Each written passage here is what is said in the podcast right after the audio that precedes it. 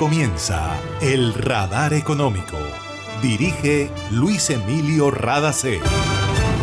Soy Mabel Rada y esta es la emisión 9997 del Radar Económico. Estos son los temas en la mira del radar. Colombia debe mirar hacia la agroindustria y pensar con firmeza en la oportunidad de convertirse en la despensa agrícola del mundo. Lo dijo el economista Javier Galán durante panel organizado por el Centro de Estudios Económicos ANIF.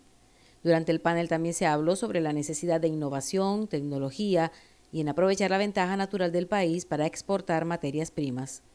El turismo doméstico ha sido el jalonador de la recuperación del sector hotelero en Colombia, dice el presidente ejecutivo nacional de Cotelco, José Duarte. Ministerio de Cultura y Servicio Nacional de Aprendizaje SENA presentaron la cuarta convocatoria del Fondo Emprender para el sector de industrias creativas.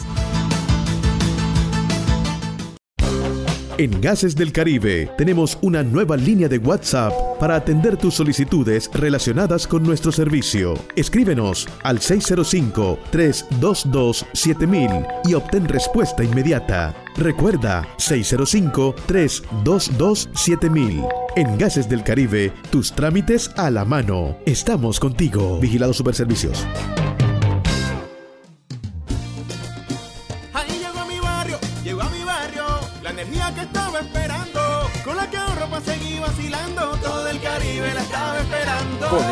Con la energía que transformará tu barrio. Proyectos que mejorarán la calidad del servicio y te permitirán tener el control de tu consumo. Y sí a la energía que cambiará tu vida sin costo alguno. Y yo soy puntual con aire. Me acompaña noche y día porque con aire disfruto la vida.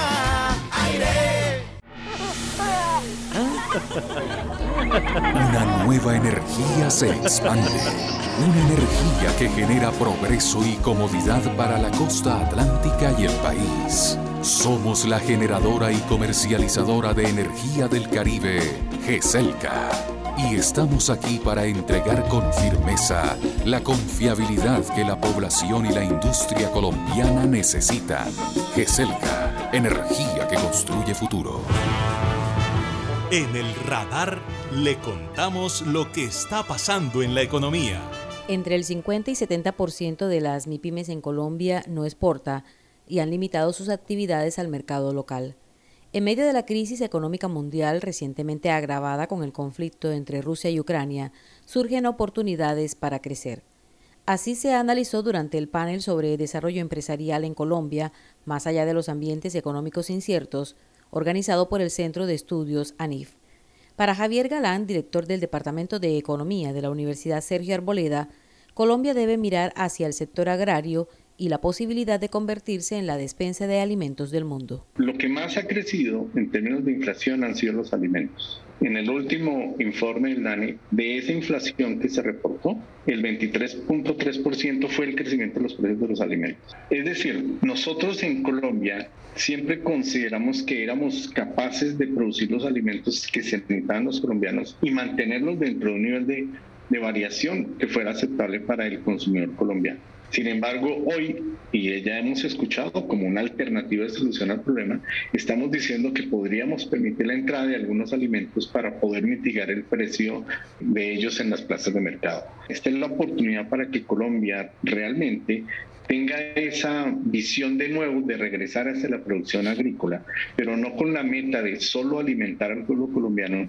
sino de convertirnos en la despensa del mundo. ¿Por qué? Porque eso lo tiene Rusia y eso lo tiene Ucrania. Y entonces ellos dos metidos en este conflicto, sancionados por la Comunidad Económica Europea, por Estados Unidos, entonces muchos de esos productos no van a poder tener salida en los mercados. Y ahí nace la oportunidad, pero tenemos que volver los ojos hacia el campo, tenemos que trasladar toda la inversión y ser muy eh, ingeniosos, innovadores en la forma como nosotros vamos a desarrollar los nuevos negocios agroindustriales. Colombia es el cuarto país de América Latina en cuanto a disponibilidad de tierras aptas para la producción agrícola, el tercero en disponibilidad de agua y variedad de climas y el primero en biodiversidad.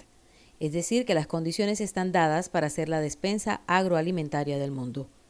Mauricio Hernández, economista del Departamento de Investigaciones de BBVA, piensa que además de las ventajas en el agro, También se deben aprovechar las exportaciones de materias primas en este momento de desafíos para las economías. En pandemia nosotros aumentamos la demanda de alimentos y de productos agropecuarios de una forma muy rápida y el agro colombiano fue capaz de responder. Esa es una señal que el agro colombiano tiene un tope mucho más arriba y un potencial mucho más arriba del que actualmente está teniendo y que probablemente habrá que invertir en infraestructura, sistemas de riego, mejor conectividad con los centros de consumo, que son las grandes ciudades de Colombia, pero también con los puertos, porque tenemos que exportar al resto del mundo. Claro, hay unos retos impresionantes, pero el tope de la agricultura es mucho más arriba del que nos está mostrando actualmente y lo demostró en parte por pandemia. Colombia tiene, por otro lado, un ajuste natural ante todos estos choques y es que somos exportadores de materias primas. A diferencia de Europa, que es importador neto de petróleo, de gas y de otras materias primas, nosotros somos exportadores netos. Y pues yo sé que acá habrá discusiones sobre si es bueno o no depender de materias primas, pero tenemos que aprovechar el momento y eso sí es irremediable. Y el momento es que tenemos precios muy altos para nuestras materias primas y que por lo tanto sectores relacionados con petróleo, con carbón, van a resultar beneficiados. Sectores de sismografía, sectores de maquinaria y equipos, sectores de, de, hierro, sectores que hagan servicios también a estos sectores, pues tendrán beneficios. Si los empresarios colombianos quieren estar a la altura de las exigencias de los mercados mundiales, no pueden dejar de lado la innovación, tal como lo dijo Daniela Escobar, economista e investigadora de ANIF. Lo que se ha visto es que cuando las empresas, las personas se ven obligadas a cambiar, les, les cambia el panorama, innovan. Y es, es muy prometedor, la verdad, porque digamos, lo que vimos en la pandemia, lo que estamos viendo ahora es que las empresas están buscando una manera de producir y además de, tener nuevos mercados y nuevos productos para mantenerse, ¿no?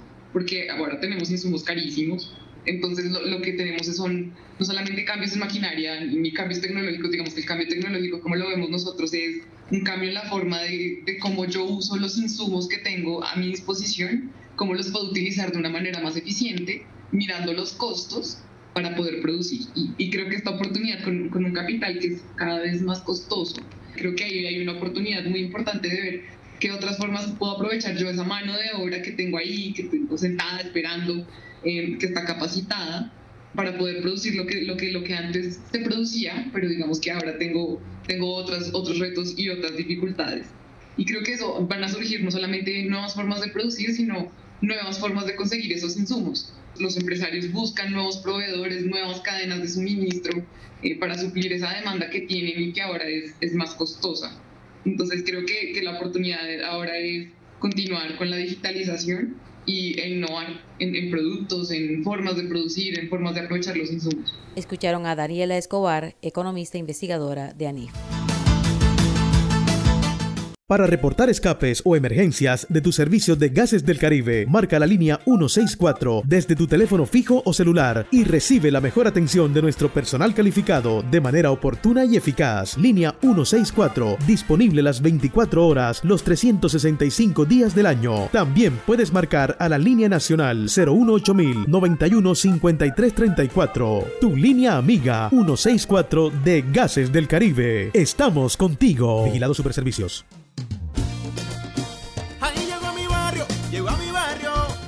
Que estaba esperando, con la que ahorro para seguir vacilando, todo el Caribe la estaba esperando. Conéctate con la energía que transformará tu barrio. Proyectos que mejorarán la calidad del servicio y te permitirán tener el control de tu consumo. Y sí a la energía que cambiará tu vida sin costo alguno. Y yo soy puntual con aire, me acompaña noche y día, porque con aire disfruto la vida. Aire. Imagina la historia que estaríamos contando si en este aislamiento las centrales de generación de energía se hubieran detenido? ¿Qué sería de nosotros ante la oscuridad y la desconexión? ¿Has agradecido tener funcionando todo lo que necesitas para estar cómodo en tu casa?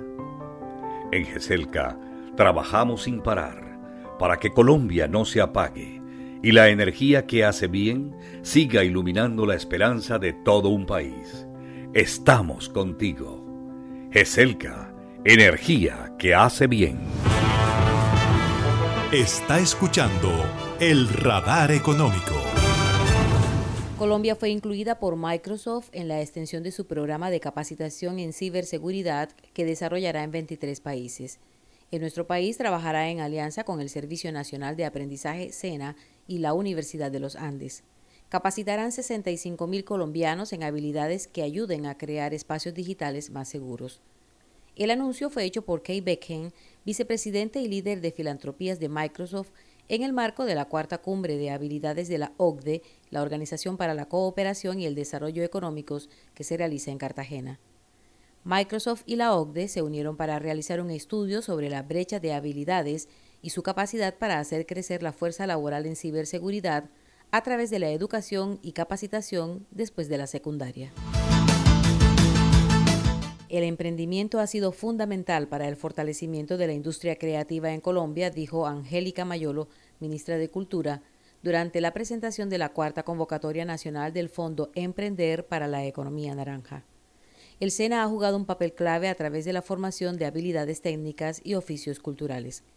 Así destacó la ministra de Cultura lo que se ha logrado en la industria creativa en Colombia. Nos permite llegar a una inversión superior a los 100 mil millones de pesos en emprendedores del sector cultural solo desde el SENA. Y cuando logramos sumar todas las instituciones que hacen parte del Consejo de Economía Naranja, que hemos invertido en emprendimiento cultural y de las industrias culturales y creativas, podemos ver unos números de una inversión muy significativa que superan los 400 mil millones de pesos de inversión directa para emprendedores del sector cultural. Más de 1.100.000 personas en Colombia han sido formadas por el SENA en diferentes habilidades de las industrias culturales y creativas. Más de un billón de pesos han sido invertidos en los últimos tres años en nuestro país en coproducciones entre las más importantes productoras internacionales y productoras nacionales. Hoy tenemos el privilegio de tener en nuestro país a Netflix, a Amazon Prime, a Telemundo, entre otras grandes, Disney, el SENA tendrá que seguir formando las nuevas generaciones para que Colombia siga continuando con ese liderazgo. El Fondo de Emprender destinará 20 mil millones de pesos en capital semilla para la creación de 250 nuevas empresas. Bogotá, Medellín y Cartagena son las ciudades capitales de Colombia que se destacaron en la más reciente medición que hizo la Asociación Hotelera y Turística Cotelco en relación con el índice de competitividad turística regional. El panorama ha mejorado después de los meses más duros de la pandemia y el gran jalonador para la recuperación del sector ha sido el turismo doméstico. Sin embargo, hay expectativa en torno a las repercusiones por la guerra entre Rusia y Ucrania y el valor del dólar. Escuchemos a José Duarte, presidente ejecutivo nacional de Cotelco. Colombia hoy se proyecta como uno de los destinos de mayor recuperación en materia turística. No deja de preocuparnos que flujos de turistas internacionales se vean afectados por la incertidumbre que vive Europa ante una Rusia que olvidó el marco jurídico internacional y libra una invasión que por supuesto tendrá impactos para Colombia. La inflación de los alimentos ya en sí era una gran preocupación para cientos de nuestros hoteles que ofrecen alimentos y bebidas, servicio de restaurante Cerrábamos con una inflación de más del 17% en el año 2021 en el sector de alimentos y un impacto adicional que se empieza a registrar también por la escasez y las restricciones de un flujo mundial de productos originarios de esta zona de guerra, como lo puede ser el trigo. Una guerra que puso el precio del petróleo en 130 dólares hace tan solo algunos días y aunque ya ha bajado a cerca de 100 dólares, es importante mencionar que para el turismo mundial esta es una variable que afecta negativamente los desplazamientos mundiales, por cuanto encarecen el valor del combustible de los aviones y por tanto de los pasajes aéreos. Una TRM hoy en 3.800 pesos que perfectamente beneficiaría el consumo de servicios turísticos por parte de turistas internacionales, pero hoy al no ser este el turista que más está dinamizando el mercado doméstico, vemos que por el contrario encarece los precios de importación de bienes y víveres requeridos por la industria del alojamiento de hospedaje. Era José Duarte, presidente de Cotelco, en el marco de la Asamblea Anual de la Asociación. Y esto ha sido todo por hoy en el Radar Económico. Gracias por su sintonía.